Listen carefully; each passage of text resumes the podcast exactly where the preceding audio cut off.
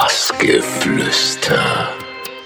Hallo, hier ist Monika Kruse und ihr hört gerade Bassgeflüster. Viel Spaß! Mein Name ist Chris Liebing und ihr hört Bassgeflüster. mit Dr. Motte. Hi, hier ist Gregor Drescher und ihr hört das Bassgeflüster. Ihr hört Bassgeflüster und ich bin der Butch. Hallo, hier ist Claudia Gavlas. Hi, ich bin Oliver Untermann. Das ist Matthias Tanzmann. Hier spricht Dominik Eulberg. Hallo, hier ist Adam Port von Keine Musik. Hi, I'm Gail Stan. Hey Leute, hier ist für euch Sascha Bremer. Hallöchen, wir sind Tube Und Berger. und ihr hört Bassgeflüster. Mit Dirty. Döring. Heute mit Karotte. Mit Kollektiv Turmstraße. Mit Teenage Mutants. Mit Oliver Kolecki. Mit Hosch. Mit Bebetta. Ich bin Boris Breischer. Wir sind Superflu und wünschen euch viel Spaß bei der Sendung. Mein Name ist Renkjavik und ihr hört Bassgeflüster mit mir, Yves und Simon. Bassgeflüster. Alles rund um die elektronische Tanzmusik mit Yves und Simon. Hey Leute, hier ist Jan von den Animal Swing Kids und ihr hört heute Bassgeflüster live vom Almbeats Festival 2017 in Südtirol.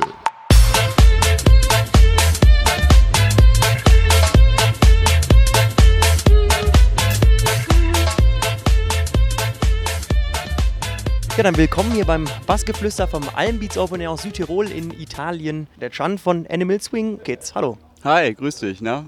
Alles gut. Ja, super, bisschen verbrannt, aber uns geht's gut. Gehört dazu zum Spaß. Auf jeden Fall. Ja, wir fangen immer gerne klassisch ganz vorne in der Biografie an. Beim Paul haben wir gesehen, der hat, ja, dein Partner, vielleicht sollte man das auch nochmal erwähnen in der, der ganzen Sache, äh, der hat äh, früher im Jugendsymphonieorchester in Berlin gespielt. Was weißt du selber jetzt persönlich darüber? Ich meine, der Paul ist jetzt leider nicht da. Und ja, wie sah das bei dir in der Jugend aus? Warst du auch im Orchester oder was hast du musikalisch getrieben? Also ich muss sagen, ich bin in einer sehr musikalischen Familie aufgewachsen. Meine Großeltern, meine Eltern, alle haben irgendein Instrument gespielt, sei es Klavier oder Geige. Und ich selber habe irgendwann dann mit vier Jahren angefangen, Klavier zu spielen. Früher war das immer so, man, man will immer nicht zum Klavierunterricht gehen. Und die Eltern haben dann immer einen gezwungen. Und jetzt, Kind, geh hin und üb deine Noten. Und dann gab es immer diese klassischen Vorspielabende. Und das war immer katastrophal. Also im Grunde genommen, also Klavier als ähm, Grundausbildung, ja, habe ich gelernt, habe ich gemacht. Bei Paul ist es halt so, der hat ähm, schon mit, ich glaube mit elf oder mit zwölf angefangen, Geige zu spielen, äh, hat auch eine klassische Ausbildung hinter sich, ebenfalls durch die Eltern getriezt so ein bisschen. Ja, und heutzutage dankt man das natürlich dem auch ganz schön, weil man schon viel daraus machen konnte im Endeffekt. Und äh, wann habt ihr zwei dann entschieden oder wie ist das passiert, dass ihr dann euch eben zusammengeschlossen habt? Na, wir hatten 2011, haben wir uns auf einem Gig im Spindler und Klatt äh, in Berlin äh, kennengelernt und wir waren halt so fasziniert voneinander und haben uns auf Anhieb super verstanden, dass wir gesagt haben, ey komm, wir treffen uns mal auf ein Bier, quatschen eine Runde. Ja, und dann so ein halbes Jahr später ging es dann schon los. Ne? Ja, und ähm, wollen wir doch da mal auf eine EP zu sprechen kommen, und zwar Russendisco, die ja auch wirklich, sagen wir mal, für ordentlich äh, Alarm gesorgt hat. Äh, Was könnt ihr uns über die Nummer erzählen und wie kam das so zustande und vielleicht auch warum Russendisco? Ganz interessante Sache und zwar der Ursprungstrack äh, Russendisco wurde damals in, in Kooperation mit Robert und Sam produziert von Umami. Und ähm, die haben uns damals so ein bisschen diese ganze Einweisung gegeben, diese Verarbeitung, Ableton-Programme etc. Und ähm, ja, irgendwann haben die dann halt gesagt, Jungs, der Track ist cool, ihr könnt den behalten, ihr könnt daraus was machen, macht, setzt eure eigene Sequenz darunter, euer, euer Markenzeichen und ja, haut den raus. Ja, und im Endeffekt, der kam super an und es ist zeitlose Musik im Sinne von, diese Russendisco ist ja eigentlich ein Geburtstagslied auf, auf Russisch und ähm, ja, also es, es zieht auf jeden Fall. Aber ich meine, es ist ja trotzdem auch eine tolle Sache, wenn die beiden Umami-Jungs dann euch anschreiben, oder? Was habt ihr euch in dem Moment gedacht? So ist das ein Aprilscherz, oder? Nee, überhaupt nicht. Also Paul, der hat auch mit äh, Robert halt schon viel gemacht früher und es war halt wirklich so, Jungs, äh, ihr seid uns sympathisch, warum nicht? Ihr könnt was lernen. Äh, ja, macht es doch einfach mal und äh, ja, ich bin denen auch mega dankbar dafür, dass die uns da so unterstützt haben damals. Und ja, es ist, so ist es halt entstanden, ne?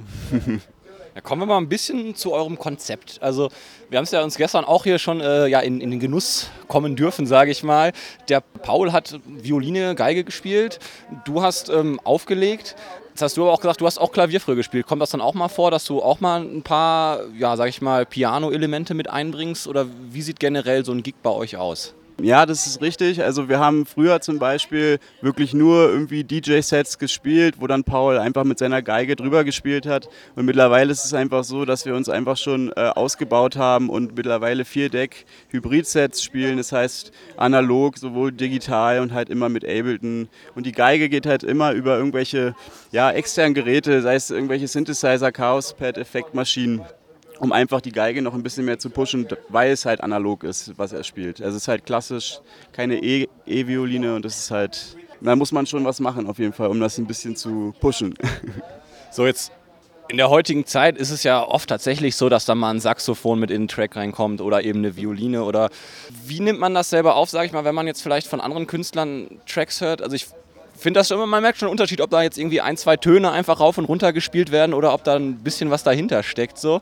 Feiert man das dann trotzdem, sage ich mal, wenn man andere Tracks hört, wo dann auch vielleicht mal eine Violine oder sowas oder irgendein klassisches Instrument drin ist oder hört man da dann auch ganz genau hin, was macht die eigentlich? Zum Beispiel jetzt bei Pagi ja auch, ne? Ja, also Paji ist super DJ, super Live-Künstler, super Geigenspieler.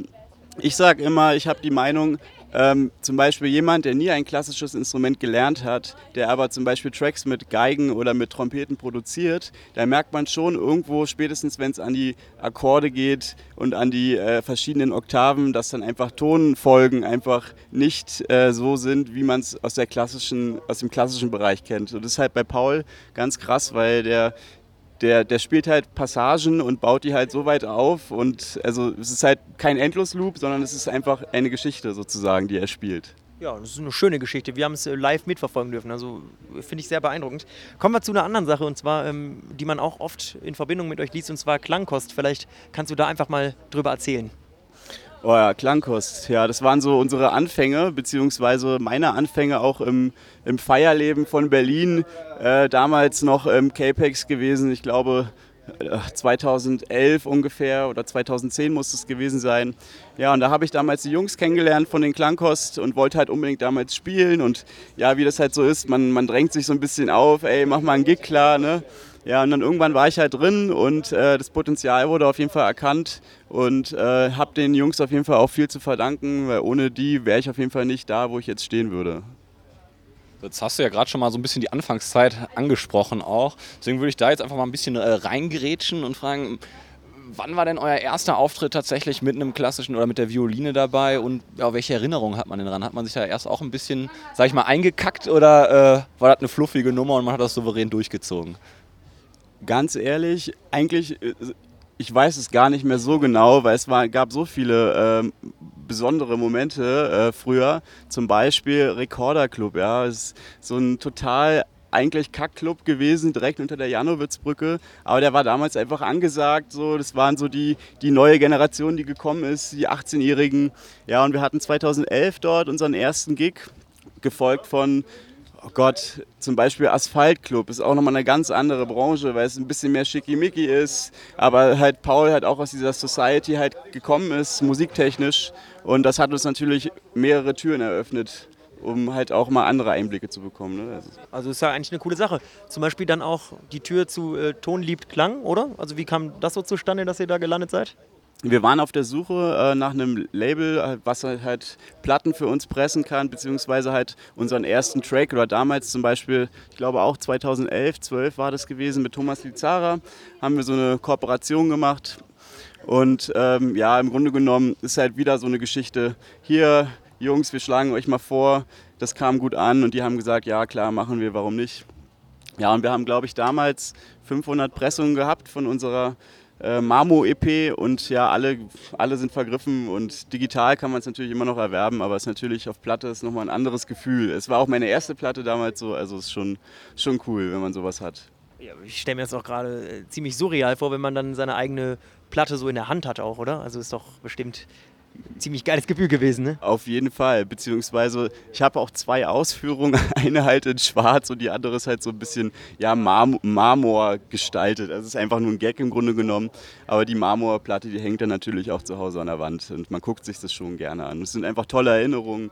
Und ja, ich meine, ja, es ist schon schön, sowas mal erreicht zu haben im Leben auf jeden Fall. Ja, aber es ist ja auch einfach was, was Besonderes, was ihr da in, in dieser Richtung macht. Was ich mir natürlich mir vorstelle, ich stelle es mir sehr aufwendig vor, dann wiederum halt, ja, wie du sagst, jetzt mittlerweile äh, Hybrid und äh, Violine noch dazu.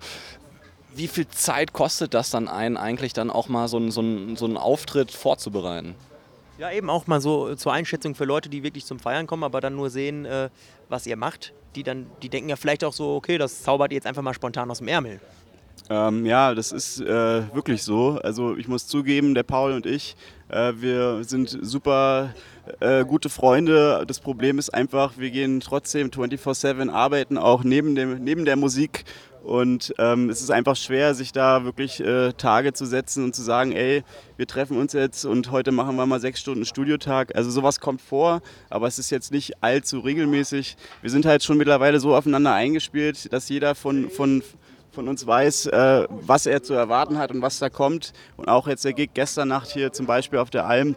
Es war alles improvisiert und äh, das ist eigentlich auch das, was uns ausmacht, halt so ein bisschen. Also ja, aus dem Bauch raus auf jeden Fall. Wie, fühlen, fühlen wie, die, wie die Emotionen kommen. Ist ja fast jammig dann schon, ja? Das stimmt, ja, richtig, ja.